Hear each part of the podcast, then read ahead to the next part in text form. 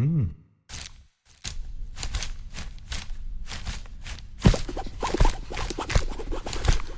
Audioaufnahmen von Lesungen und Vorträgen. Mehr als nur ein Buchladen. Buchladen Schwarze Risse, hallo? Ab 2016, 17 wird eine faktische Dauerpräsenz im Baltikum und in Polen durch äh, NATO-Truppen geschaffen. Und äh, es geht in der geopolitischen Logik der NATO um das sogenannte Suwalki Gap. Suwalki ist ein kleines Städtchen hier im äußersten Nordosten von Polen.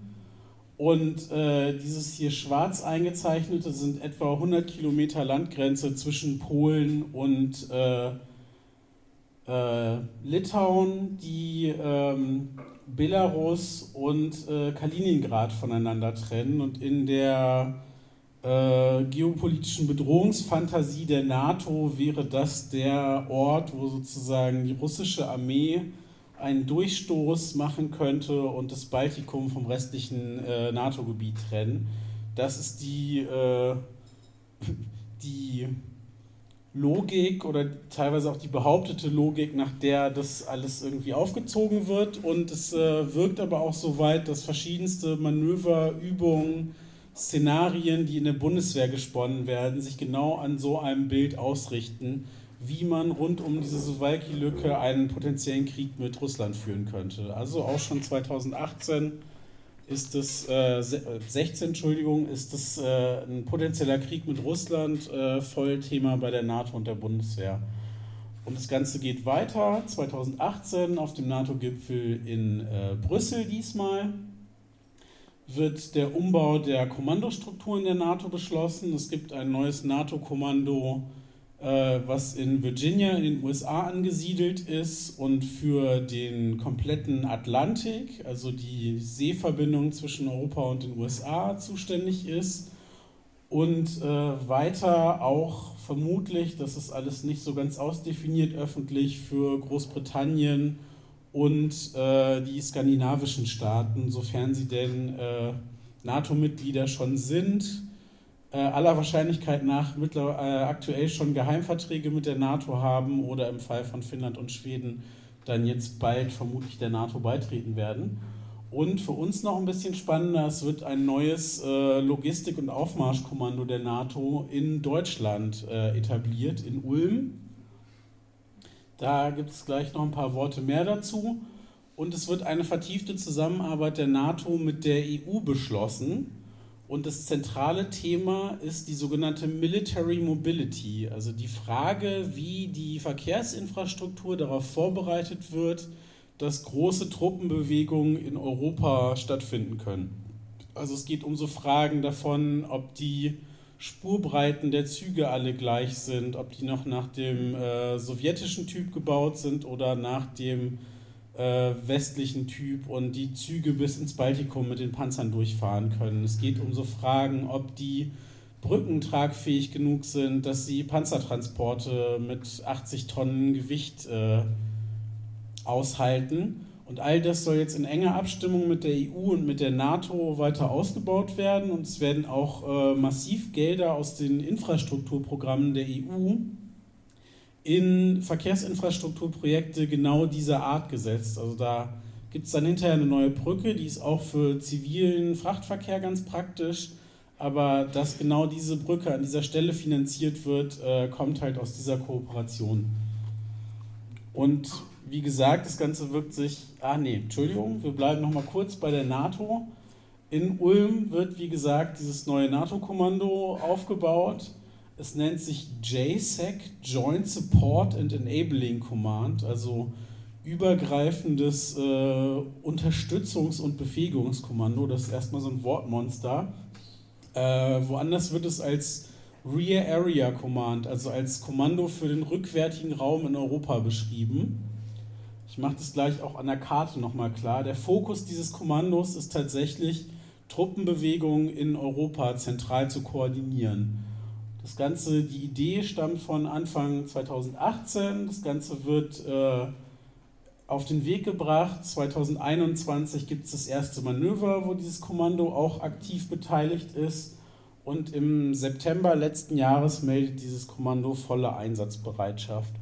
Um sich das nochmal zu verbildlichen, auf der Ebene unter dem obersten, äh, unter dem militärischen Oberkommando der NATO gab es bis vor kurzem zwei Kommandos. Das ist äh, das Joint Force Command in Brunsum in den Niederlanden ist der Sitz und ein weiteres Joint Force Command in äh, Neapel in Italien. Und die waren vorher für Gesamt Südeuropa bzw. Gesamt Nordeuropa zuständig. Und seit diesem Umbau 2018 ist dieses neue Kommando für den Atlantik, Großbritannien und Skandinavien dazugekommen, äh, mit Sitz in den USA. Das äh, Kommando in den Niederlanden, was von einem deutschen General geführt wird, ist äh, quasi nur noch für die konkrete äh, Nordostflanke des Bündnisses zuständig, das äh, Kommando in Neapel für die tatsächliche Südostflanke des Bündnisses und alles, was sich in Gelb hier dahinter befindet. Ähm, da geht es um die sogenannte Rear Area, also den rückwärtigen Raum, alles, was hinter der Front stattfindet. Und für all diese geografische Fläche, für deren äh, militärischen Schutz, wie es im NATO, äh, bei der NATO dann heißt, und aber auch für die Truppenbewegung, wie die Truppen von Portugal und Spanien ins Baltikum kommen, wie die Truppen von Frankreich nach Rumänien und Bulgarien kommen, für all diese Truppenbewegungen und all das drumherum, äh, also von der Koordination der Militärpolizei über wo können die tanken, parken, übernachten und all diese ganzen Geschichten ist dieses neue Kommando des JSEC in Ulm zuständig, auch von einem deutschen General geführt. Äh, das ist auch eine ganz spannende Geschichte, die das Kommando für den Atlantik und das Kommando für Südosteuropa werden von einem US-Admiral, also Marine oberstes Level geführt und wie gesagt, die anderen beiden NATO-Kommandos, die tatsächlich die praktische Arbeit machen, sitzen äh, deutsche Generäle ganz oben an der Spitze. Ist auch was, wo selten darüber diskutiert wird. Aber wir kommen zur Bundeswehr. Die Bundeswehr macht sich auch äh, diese, diese Situation zu eigen. Und das heißt in der Konzeption der Bundeswehr von 2018, Deutschland ist aufgrund seiner geografischen Lage eine strategische Drehscheibe im Zentrum Europas und gleichzeitig ein wesentliches europäisches Element kollektiver Verteidigung. Die Handlungsfähigkeit des NATO-Bündnisses und der EU beruht auch auf Deutschlands Aufgabenerfüllung als Host Nation, also sozusagen Gastgebernation für andere Militärs, als Transitland für die Verlegung von Kräften an die Grenze des Bündnisgebietes und im rückwärtigen Einsatzgebiet. Also die Bundesregierung die für dieses Papier mitverantwortlich ist. Und die Bundeswehr machen sich dafür bereit, sich als Zentrum der Truppenbewegung in Europa zu positionieren. Und diese Karte ist aus einem rüstungsnahen Magazin. Als Quelle wird die Bundeswehr angegeben. Ich habe das Original bei der Bundeswehr nicht gefunden. Das ist natürlich äh, hochgradig stilisiert und überspitzt, aber das ist sozusagen die Vorstellung mit äh, Flugzeugen auf Straßen und auf Schienen äh, sowie mit Schiffen in diesen äh, gestrichelten Linien über den Atlantik bewegen sich die Truppen durch Europa. Und alles, was sich nicht äh, in Italien südlich äh, der Alpen auf einer Ost-West-Richtung bewegt, muss zwangsläufig äh, durch Deutschland. Also es ist tatsächlich so, auch wenn man sich die aktuellen Truppenbewegungen anguckt, Deutschland ist der Dreh- und Angelpunkt, dass die NATO-Truppen sich von West nach Ost über diesen Kontinent bewegen können. Und so heißt es dann auch vom Verteidigungsministerium am 24. Februar, dem Tag des äh, Beginns des aktuellen Krieges in der Ukraine. Die Bundeswehr ist vorbereitet und erhöht derzeit ihre Einsatzbereitschaft. Das bedeutet auch, dass die Bevölkerung gegebenenfalls in den nächsten Tagen mehr militärische Bewegungen im öffentlichen Raum wahrnehmen kann. Es kann auch zu Einschränkungen im Verkehrsbereich kommen, da Transportkapazitäten zu Land, zu Wasser und in der Luft für militärische Zwecke vorgehalten werden. Äh, ganz so weit ist es nicht gekommen, aber es ist tatsächlich so, dass äh, die Bundeswehr vorbereitet ist auf all diese Transporte und ähm, wenn diese äh, schnellen Eingreiftruppen der NATO tatsächlich in voller Stärke aktiviert worden wären, was sie äh, nicht wurden, wäre es tatsächlich so gewesen, dass Polizei und Militärpolizei in Deutschland Straßen gesperrt hätten, um diese Militärtransporte durchzuleiten. Es ist, äh, gibt seit 2019 einen Vertrag der Bundeswehr mit der Deutschen Bahn, dass im Falle der Aktivierung dieser NATO-Eingreiftruppen äh, zivile Züge, die sonst, äh, also zivile Personenzüge haben sonst im Schienennetz immer Vorrang, dass diese zivilen Personenzüge in der Rangreihenfolge hinter die Militärtransporte gesetzt werden und auch auf der Schiene äh, die Züge, die Panzer Richtung Osten verschieben, als erstes durchgeleitet werden. Dass äh, in Häfen, äh, wie gesagt, es wird auch in Manövern äh, geübt, fleißig, vor allem an der Nordseeküste in Emden, Wilhelmshaven und Bremerhaven, dass da äh, bevorzugt äh, militärisches Gerät, was über den Atlantik herangekarrt wird, ausgeladen wird und auch äh, zivile Flughäfen, wir sehen es unten in dem Fall in Nürnberg, verstärkt dafür genutzt werden, dass militärisches Personal da dann eingeflogen wird, um mit dem Material, was von den Schiffen hierher verschifft wurde, sozusagen wieder zusammengebracht zu werden. Wie gesagt, so weit ist es äh, nicht gekommen, weil die Eskalation nicht so hoch gelaufen ist und die NATO diese schnellen Eingreiftruppen nicht in der Form aktiviert hat. Aber auf all das ist man vorbereitet und all das ist sozusagen in der Schublade, dass es im Fall der Fälle nur ausgepackt werden muss. Und äh, wie gesagt, ganz so krass, wie es in diesem Moment schien, wie das Verteidigungsministerium es im Prinzip auch angekündigt hat, ist es nicht gekommen. Aber die NATO bewegt äh, Truppen in Europa in den letzten Monaten zuhauf. Also äh, von Mitte März ist diese Grafik und zu dem Zeitpunkt heißt es, 40.000 Truppen sind direkt der NATO unterstellt. Also es gibt immer die nationalen Truppen von den NATO-Staaten und die Truppen, die sozusagen direkt dem Kommando des Bündnisses unterstehen. Das sind sonst ein paar wenige Tausend, das sind äh, mittlerweile, wie gesagt, 40.000, äh, 130 Kampfjets, die sozusagen direkt für die NATO in Einsatzbereitschaft sind, 140 Kriegsschiffe in der Ostsee, in der Nordsee und im Mittelmeer und äh, mittlerweile 100.000 US-Truppen in Europa. Das waren vor dem Krieg, also vor dem Ausbruch des aktuellen Krieges in der Ukraine, waren es etwa 60.000. Das heißt, es sind jetzt in den letzten drei Monaten 40.000 weitere US-Soldaten nach Europa gekommen. Und auch auf dieser Karte seht ihr es, es beschränkt sich nicht mehr darauf, dass in den drei baltischen Staaten und in Polen NATO-Truppen stationiert sind, sondern es wurden auch in die Slowakei, nach Ungarn, nach Rumänien und nach Bulgarien äh, Truppen äh, der NATO verschoben. Da sind ja jetzt auch neue äh, Battlegroups wie im Norden in Planung, dass auch da dauerhaft NATO-Truppen stationiert werden. Auch hier ist die Bundeswehr in der Slowakei wieder maßgeblich beteiligt. Und wie gesagt, die, äh, es gibt einen äh, unmittelbaren Truppenaufmarsch der NATO an der östlichen Bundesgrenze. Die Bundeswehr ist an verschiedenen Stellen beteiligt. Die Bundeswehr hat ihre Truppen in Litauen aufgestockt. Die Bundeswehr hat äh, Flugabwehrraketen in die Slowakei geschickt und wird da weitere Kampftruppen hinschicken. Die äh, Bundeswehr hat äh, Kampfjets nach Rumänien verlegt. Die sind mittlerweile wieder in Deutschland. Äh, es ist aber schon die nächste Rotation, nennt sich das dann immer, dass verschiedene Staaten Truppen schicken für Bundeswehrjets nach Rumänien sowie nach Estland äh, vorgesehen. Und es sind diverse ungeplant äh, Kriegsschiffe der äh, Bundeswehr ausgelaufen, vor allem in die Ostsee, aber auch in die Nordsee, ins Mittelmeer, um die dortigen Truppen zu verstärken. Und äh, um sich das einmal konkreter anzugucken, wird äh, schon vor dem Ausbruch des Krieges in der Ukraine, also das Ganze passiert im Februar, aber vor dem 24. Februar, äh, schickt die Bundeswehr zu den etwa 600 äh, Truppen, die sie in äh, Litauen schon hat, weitere 350 Soldatinnen mit über 100 Fahrzeugen.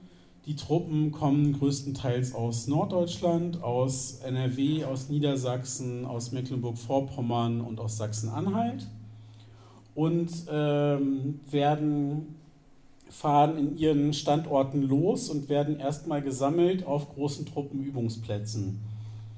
Ähm, dabei handelt es sich einmal um den Truppenübungsplatz Jägerbrück in diesem Fall. Das ist im äußersten Nordosten von Mecklenburg-Vorpommern an der äh, im Prinzip direkt an der polnischen Grenze nahe Stettin.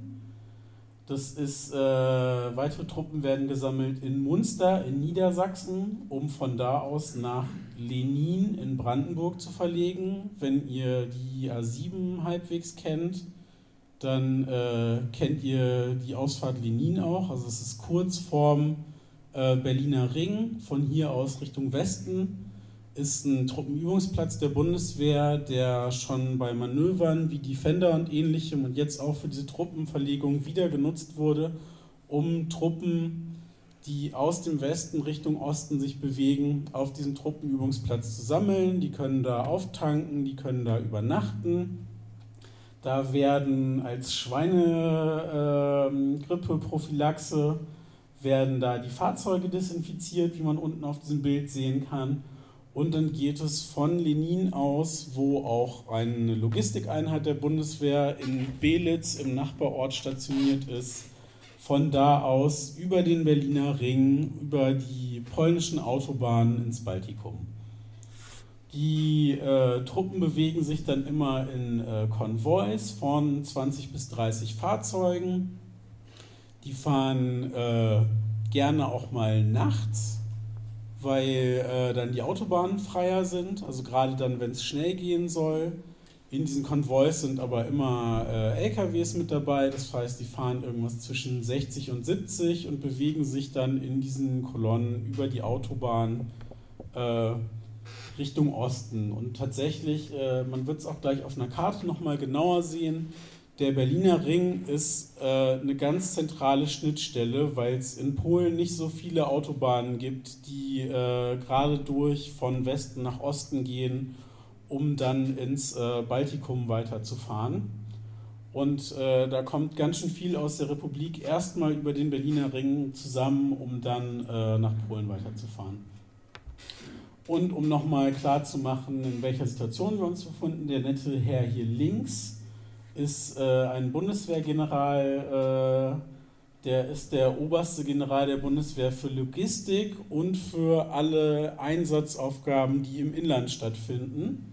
Und dieser nette Herr, Generalleutnant Schelleis, sagt äh, in einem Interview vor einem knappen Monat, wir üben nicht mehr, das ist Einsatz. Also sozusagen die Truppenverlegung äh, wie das gerade läuft, das beschreibt er als militärischen Einsatz. Es geht darum, die NATO jetzt hier schnell, präzise und ohne Störungen durch dieses Land bewegen zu können.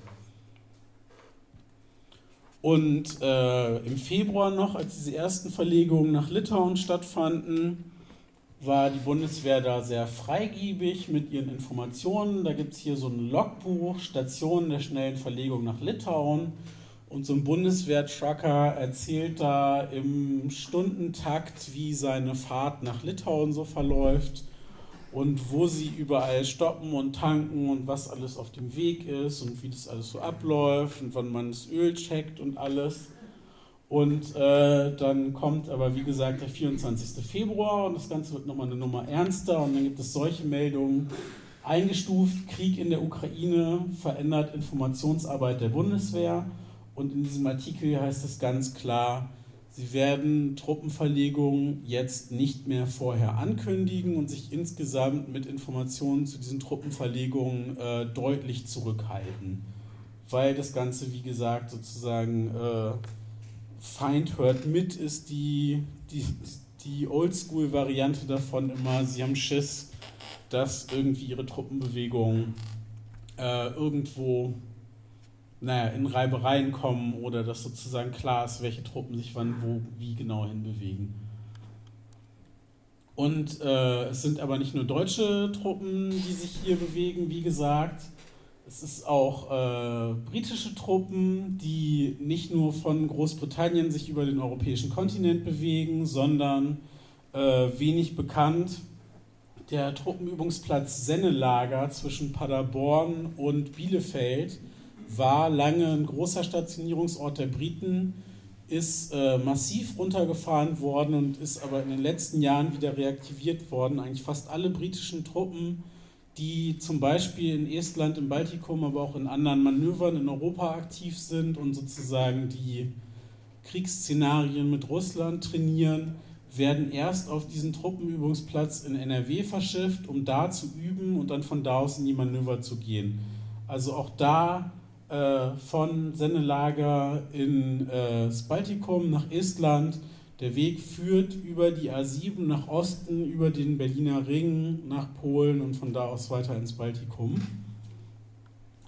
Und auch die USA, die nochmal in einem ganz anderen Niveau verlegen fleißig Truppen in Europa äh, die Grafik ist lange nicht vollständig. Äh, mittlerweile befinden sich, und das war im Prinzip in kleinerem Umfang auch vor Kriegsbeginn schon so, von Lettland im Norden über Polen, Slowakei, Ungarn, Rumänien und Bulgarien, also in allen östlichen Bündnisstaaten außer Estland, wo Großbritannien quasi die Flagge hochhält als engster US-Verbündeter, äh, sind äh, US-Soldaten stationiert worden.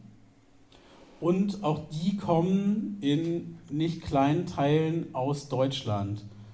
Äh, teilweise ist diese ganze Truppenverlegung äh, vor Kriegsausbruch im Rahmen von Manövern, die aber ausgeweitet und verlängert wurden, passiert. Äh, ein so ein Manöver ist Saber Strike. Und da geht es darum, dass äh, Bundeswehrsoldaten, Entschuldigung, US-Soldaten, die in Bayern zuvor stationiert waren, in die Slowakei verlegen. Es geht darum, dass US-Soldaten, die vorher in Bayern stationiert waren, im Großraum Nürnberg nach äh, Rumänien verlegen. Auch das funktioniert im Prinzip genau so. Die werden auf einem Truppenübungsplatz zusammengezogen und fahren dann entweder auf ihren eigenen Rädern oder verladen auf äh, so Schwerlast-LKWs in Konvois über die Autobahn, nicht immer, aber wie man unten auf dem Bild sieht, gerne nachts, äh, dann ihres Weges. Und äh, ein Punkt, der auch wenig bekannt ist, aber ganz zentral und der gerade voll zum Tragen kommt, es gibt äh, große Lager der US-Armee in Europa, in denen Kriegsgerät eingelagert ist, vom von der Patrone übers Gewehr bis zum Panzer, dass ähm, große US-Einheiten von bis zu 5000 Soldatinnen und Soldaten im Prinzip in den USA nur in den Flieger steigen müssen, hier rüber geflogen werden, hier ihre Panzer besteigen können und dann von da aus Richtung Osten weiterziehen. Das Ganze gab es im Kalten Krieg schon. Es wurde massiv runtergefahren und jetzt in den letzten fünf Jahren aber wieder reaktiviert. Zwei dieser Lager sind in den Niederlanden und in Belgien, aber äh, sehr nahe der Grenze zu Aachen. Eines dieser Lager ist in Dülmen in NRW und ein weiteres in Mannheim in Baden-Württemberg.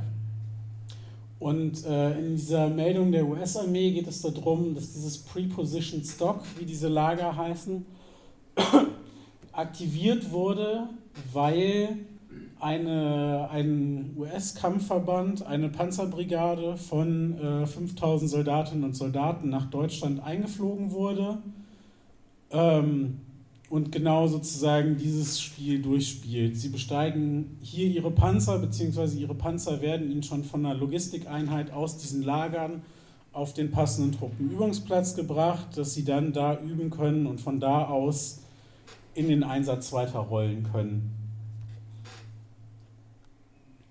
Und ganz kurz ähm, die beiden US-Luftbasen, äh, Luftwaffenbasen in Deutschland, das ist einmal Rammstein in der Pfalz, ist, äh, wird auch hier vom Stern als zentrales Drehkreuz für Waffenlieferungen im äh, Ukraine-Krieg äh, beschrieben. Ich verfolge in den letzten Monaten so Flight Tracker relativ häufig, wo man so Flugbewegungen sich angucken kann und da auch so Filter drüber legen kann, dass man nur noch die militärischen Maschinen angucken kann. Und äh, da ist es quasi Tagesgeschäft, dass große Transportflieger aus den USA in Rammstein landen und äh, wiederum kleinere Transportflieger von Rammstein starten und im äußersten Südosten von Polen auf einem kleinen Regionalflughafen landen, wo US-Truppen stationiert sind und von Leuten, die da als Refugee Support äh, in der Gegend unterwegs waren, habe ich Berichte gehört, dass ihnen nachts, wenn sie sich von der ukrainischen Grenze wieder nach Polen rein bewegt haben auf den Autobahnen, un, äh, Konvois mit unbeleuchteten äh, LKWs ohne Kennzeichen entgegengekommen sind. Also es ist völlig klar, dass über Deutschland als Logistikknoten die Waffen eingeflogen werden, dann in kleineren Flugzeugen nach Polen in den äußersten Südosten verschoben werden und von da aus über den Landweg dann in die Ukraine gehen. Und ein zweiter Flughafen, der ist nicht ganz so zentral, aber Spangdalem, ebenfalls in der Pfalz, ist ein zentraler Knoten, wo US-Kampfjets, die aus den USA nach Europa verlegt werden, erstmal nach Spangdalem kommen, da Zwischenstationen machen, da auftanken, da die Crews versorgt werden und äh, von da aus diese Kampfjets dann auch weiter Richtung Osten verlegen.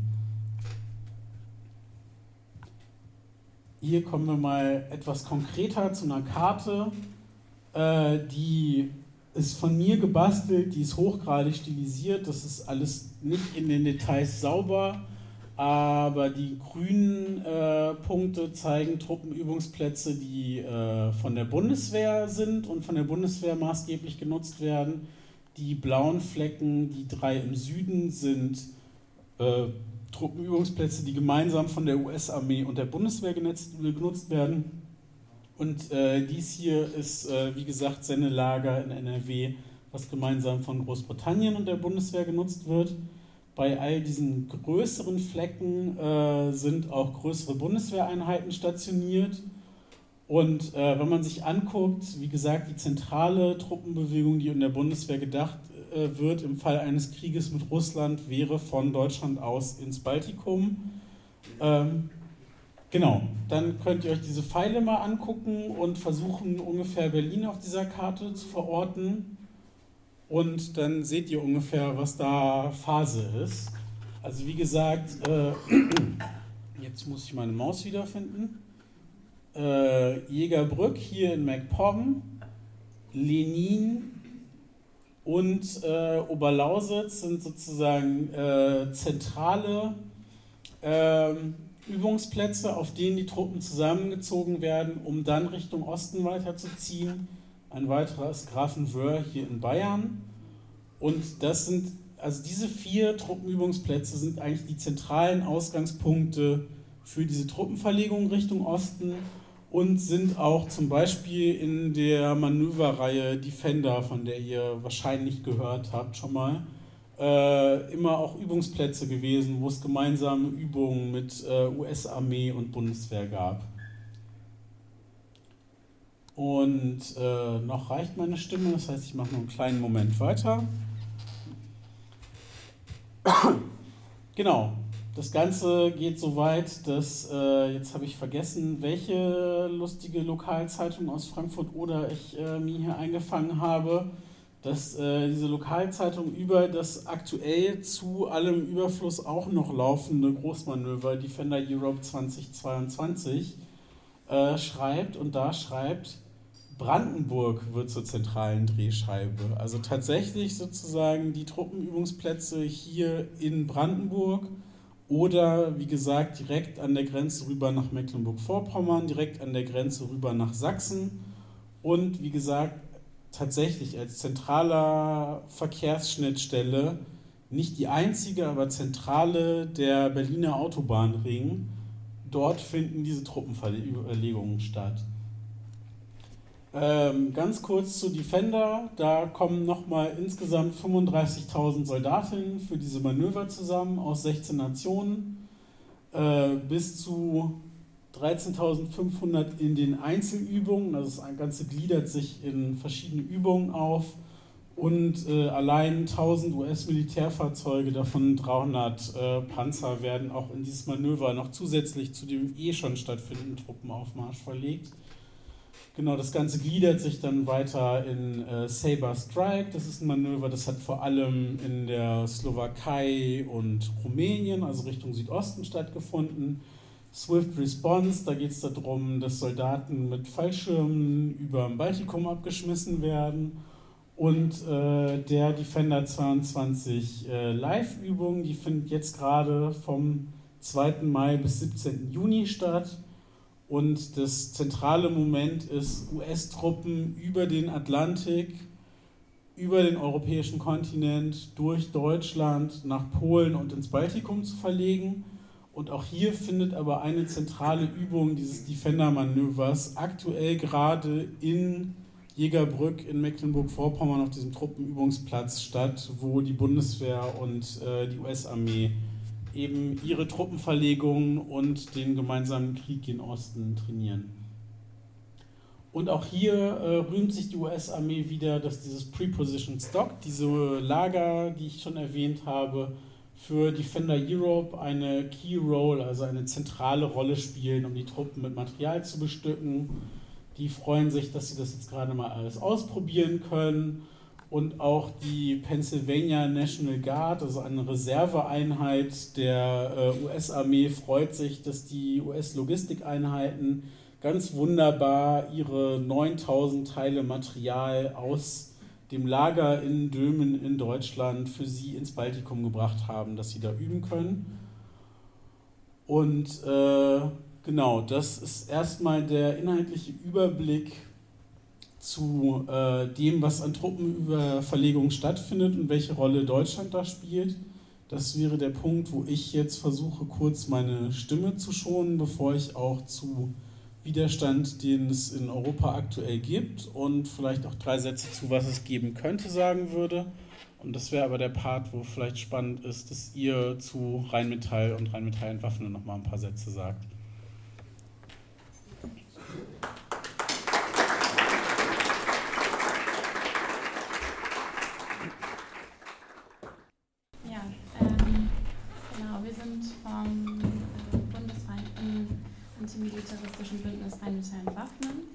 Gleich noch was. Ja, ich versuche, ich, ich bin auch eigentlich noch ziemlich erkältet, ich, ich gebe mir Mühe. Ähm, genau, äh, genau, wir wollen eben nochmal kurz unsere Arbeit, äh, ja, uns und unsere Arbeit vorstellen, vor allem im Hinblick auf die geplanten Aktionen im Sommer. Äh, genau, Rheinmetall entwaffnen wurde 2018 äh, unter anderem in Reaktion auf die türkischen, türkische Militäroffensive in Afrin äh, gegründet, äh, bei der eben auch Panzer deutscher Produktion, diese sogenannten Leopard 2 Panzer, eingesetzt wurden. Genau, unter dem Motto Rheinmetall entwaffnen, Krieg beginnt hier, fand dann eine erste große Bündnisaktion rund um den Antikriegstag am 1. September am Rheinmetall-Standort in Unterlüß statt. Genau, äh, vielleicht nochmal kurz zu warum, warum Rheinmetall. Ähm, Deutschland liegt bei den Rüstungsexporten weltweit, auf Platz 4 und in der EU an zweiter Stelle. Und in den letzten zehn Jahren konnte Rheinmetall eben zu einem der größten Waffen, äh, Waffen- und Munitionslieferanten der Welt aufsteigen. Also zum Beispiel im Jahr 2021 machte Rheinmetall einen Gewinn von 608 Millionen Euro. Genau, und Rheinmetall äh, macht sich dabei immer wieder von den deutschen Rüstungsexportregulationen Regelungen unabhängig, äh, indem eben über im Ausland ähm, liegende Tochtergesellschaften Erzeugnisse eben dann auch an Kriegs- und Krisengebiete geliefert werden. Ähm, ein Beispiel hierfür sind zum Beispiel Tochterfirmen auf Sardinien, aber auch ähm, Daniel Munition in Südafrika, von wo aus in der Vergangenheit eben auch Waffen zum Beispiel an Saudi-Arabien geliefert wurden. Ähm, des Weiteren boomt zurzeit vor allem auch äh, ja, aktuell die Geschäfte mit äh, ja, fragwürdigen NATO-Partnern wie zum Beispiel Türkei und auch Ungarn. Genau, also wir greifen Rheinmetall, Rheinmetall eben als größten Waffenproduzenten hier exemplarisch auf, aber unser Protest richtet sich natürlich äh, gegen ja, die Rüstungsindustrie insgesamt. Ähm, genau, deren Strategie es eben im Allgemeinen ist, dorthin zu liefern, wo die Nachfrage am größten ist, ungeachtet der menschenrechtlichen Konsequenzen.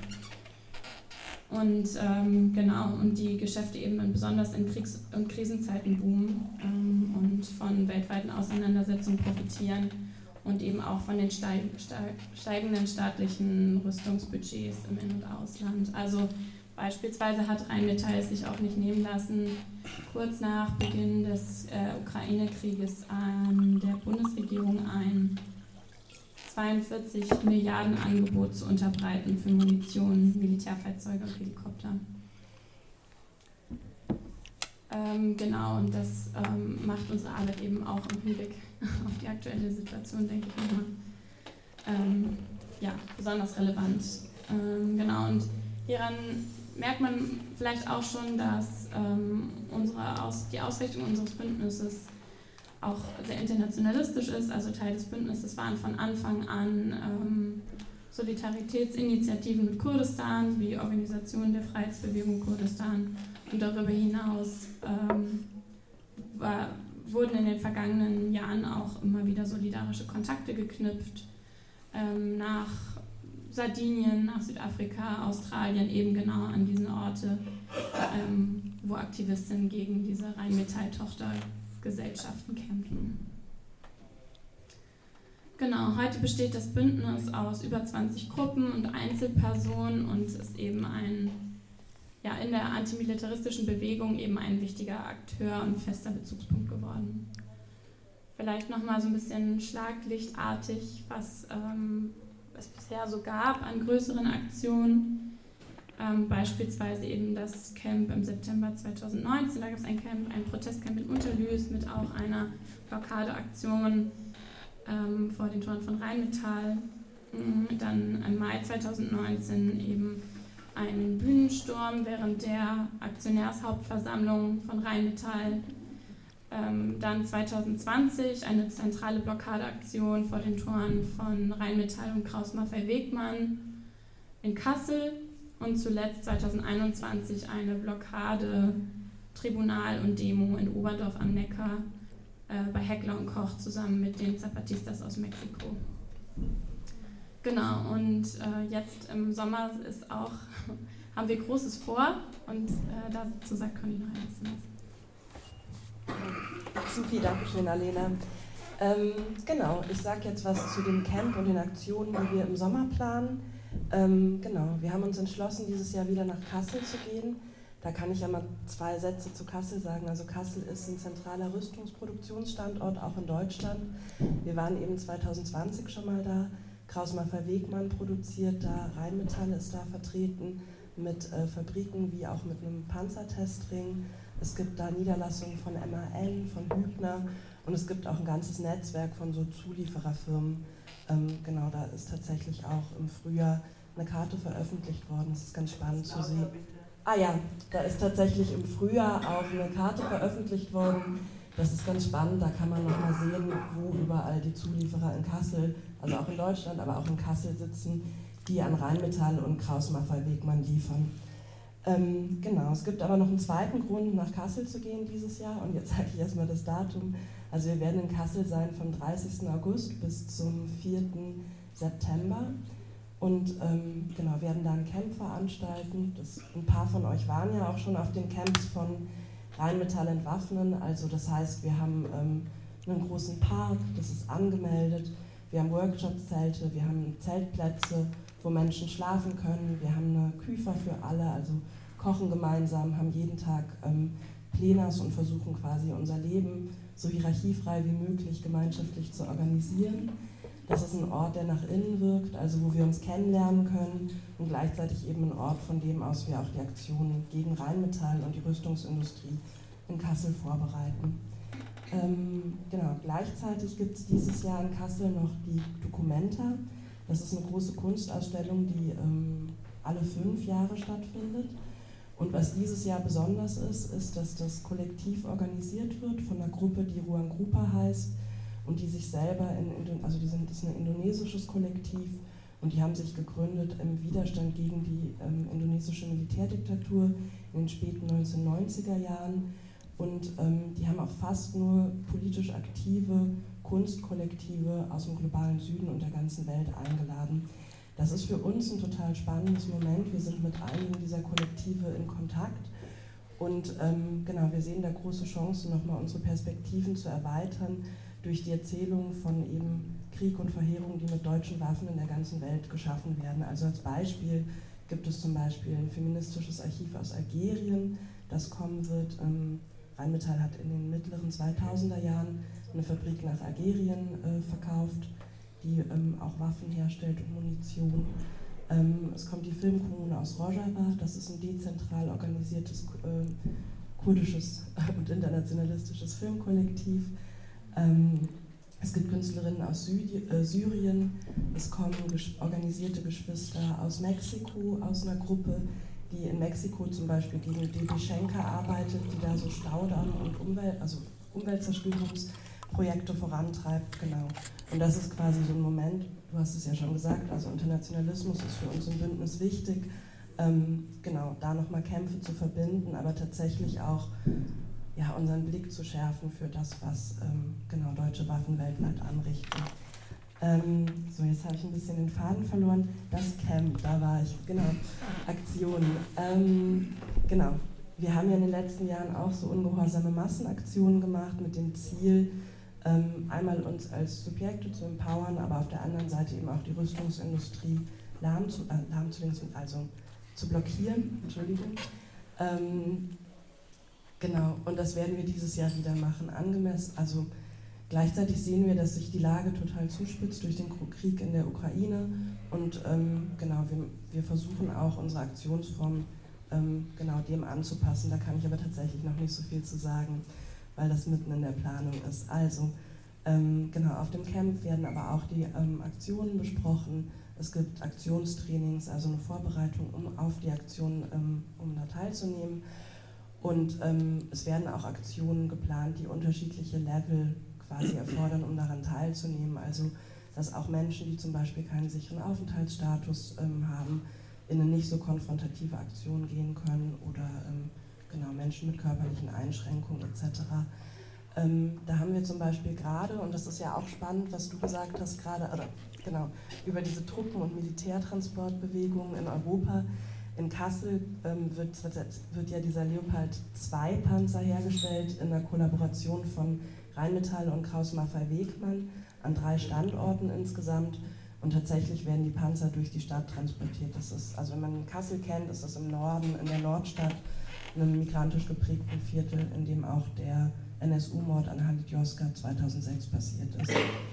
Und ähm, genau, da haben wir jetzt zum Beispiel so, ein, so, eine Aktion angefangen, das ist ein Fotowettbewerb, wo wir Leute aufrufen, uns Fotos zu schicken von diesen Panzertransporten mit Informationen zu, wo sie das gesehen haben, an welchem Tag, welche Uhrzeit.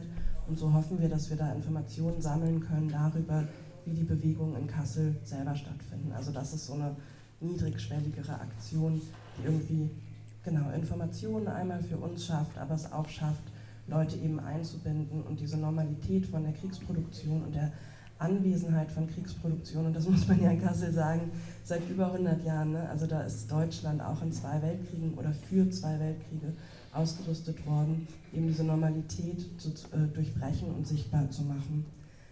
Hm, das jetzt erstmal. Fällt mir noch was ein, was ich vergessen habe?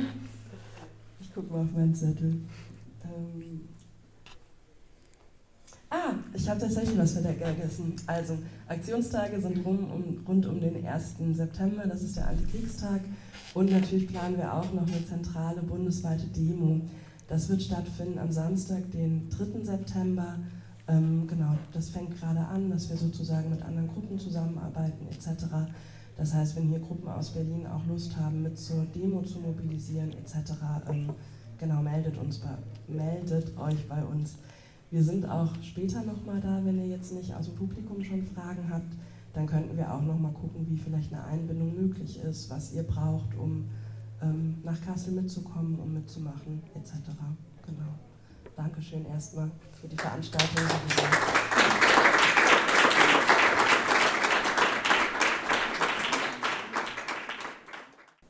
Genau, äh, ich habe jetzt die Pause etwas später gewählt. Ist ganz kurz noch, bevor wir dann tatsächlich in die Diskussion gehen, habe ich noch äh, drei kleine Beispiele, wie sich Leute schon, wenn hoffentlich der Beamer dann gleich äh, sich fängt, sich in diesem aktuellen Krieg und zum Thema Waffenlieferungen schon ganz konkret äh, gewehrt haben und da auch in Waffenlieferungen eingegriffen haben. Ah, das vielleicht nochmal ganz kurz zu weg, das finde ich nicht irrelevant. Von 2020 äh, gab es die Arbeitsgemeinschaft Landes- und Bündnisverteidigung im Verteidigungsministerium, die diese wunderschöne Broschüre Auftrag Landes- und Bündnisverteidigung herausgegeben hat. Die richtet sich vor allem an die Bundeswehr nach innen und äh, ist aber öffentlich zugänglich. Und darin heißt es unter anderem, durch seine geografische Lage mitten im europäischen NATO-Gebiet ist Deutschland als Drehscheibe alliierter Truppenbewegungen und rückwärtiger Operationsraum potenzielles Angriffsziel. Und an einer, einer weiteren Stelle heißt es, Deutschland ist unverändert in Reichweite von konventionellen und nuklearen Waffensystemen. Also, das sind zwei Aussagen, die aus dem Verteidigungsministerium kommen und die eigentlich abgesehen davon, dass Waffenlieferungen äh, irgendwie und diese Beteiligung an dieser Eskalation äh, eh schon Irrsinn sind und nichts in der Ukraine gerade besser machen, äh, ein weiteres Argument liefern, warum man genau an diesem ganzen Irrsinn nicht teilhaben sollte. Sie sehen es aber sozusagen als das, das Setting, das Feld, auf dem man dann halt irgendwie die kriegerischen Spiele austragen muss und sich entsprechend darauf vorbereiten muss, dass man auch potenzielles Angriffsziel wäre.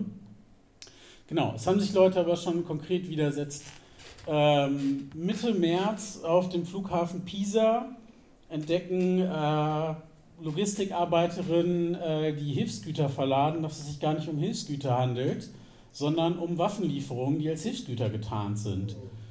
Sie legen dann erstmal die Arbeit nieder und äh, organisieren eine äh, Demo, äh, um das Ganze öffentlich zu machen.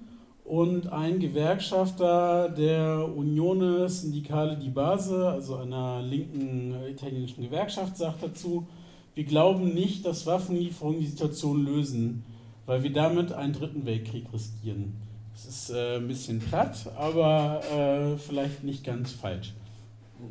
Eine weitere Situation in Italien, in Genua, Ende März, äh, kommt es dazu, dass Hafenarbeiter, äh, die auch da äh, Güter verladen, entdecken, dass äh, auch sie dort unter Planen verhüllt Kriegsgerät verladen sollen äh, auch sie äh, legen die Arbeit nieder, protestieren und organisieren für den 31. Äh, März einen Hafenstreik gegen Waffenlieferungen. Da heißt es kein Cent, kein Gewehr und kein Soldat für den Krieg. Wir blockieren unseren Hafen für den Waffenhandel. Und äh, sie blockieren äh, Hafenzufahrten. Wobei man sagen muss, äh, das ist jetzt nicht so, dass an diesem Tag in diesem Hafen nicht gearbeitet wurde, sondern das sind äh, Arbeiterinnen und Arbeiter, die in äh, einer linken Gewerkschaft organisiert sind, die sich daran beteiligt haben. Das sind äh, antifaschistische und autonome Gruppen aus Genua, die sich an diesen Aktionen beteiligt haben. Das ist äh, Weapon Watch, ein eine Organisation, die äh, sich mit Waffenlieferungen, äh, Waffentransporten rund ums Mittelmeer und vor allem in Italien auseinandersetzt seit Jahren und die auch schon länger äh, vor allem rund um den Hafen in Genua Proteste organisieren, die sich dann aber halt nochmal für diesen äh, eintägigen Streik oder diese Streikaktionen mit Blockaden zusammengetan haben. Und in Griechenland äh, der Guardian hat es geschafft, diese großartige Überschrift zu bringen: Angry Greeks hit NATO Supply Lines. Also äh, wütende Griechen treffen die äh, Versorgungslinien der NATO. Und äh, in der äh, Hafenstadt Alexandropoli im äußersten Nordosten Griechenlands ähm, sollen Bahnarbeiter ähm, Waggons herrichten, um auf diesen Waggons aus dem Hafen US-Panzer zu transportieren Richtung Rumänien und Bulgarien. Und äh, auch diese Arbeiter verweigern die Arbeit, äh, also die Züge dafür herzurichten.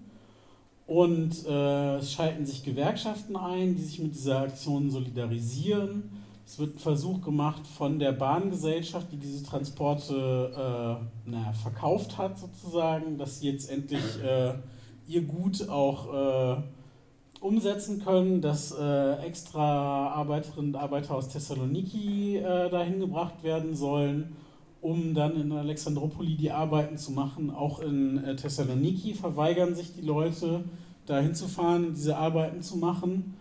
Und die Informationslage auf Deutsch oder Englisch, des Griechischen bin ich leider nicht mächtig, wird dann irgendwann sehr dünn. Aber das Ganze hält mindestens von Mitte März bis in die erste Aprilwoche rein, also mindestens drei Wochen lang, werden diese Panzer nicht verladen und nicht verlegt, bewegen sich aus dem Hafen nicht raus, weil äh, die entsprechenden Arbeiterinnen und Arbeiter die Arbeit äh, verweigern und teilweise wie auf äh, diesem Bild unten zu sehen, auch äh, ganz konkret die Schienen äh, blockieren.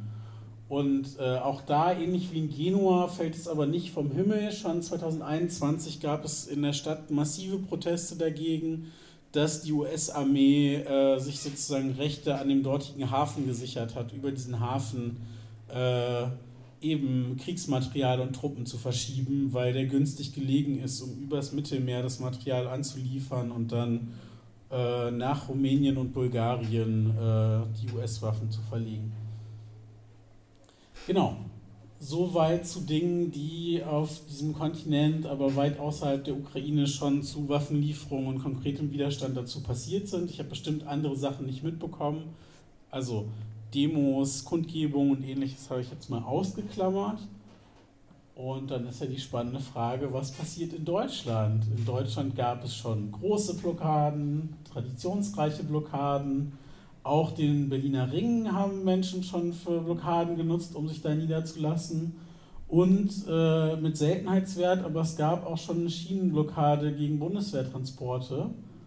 Und das ist der Part, äh, wo ich mich als äh, langjähriger Beobachter der Bundeswehr und als äh, überzeugter Antimilitarist frage, wann kommt das alles irgendwann mal zusammen? Und das ist das Ende von meinem Part und ich würde das Ganze für die Diskussion öffnen wollen.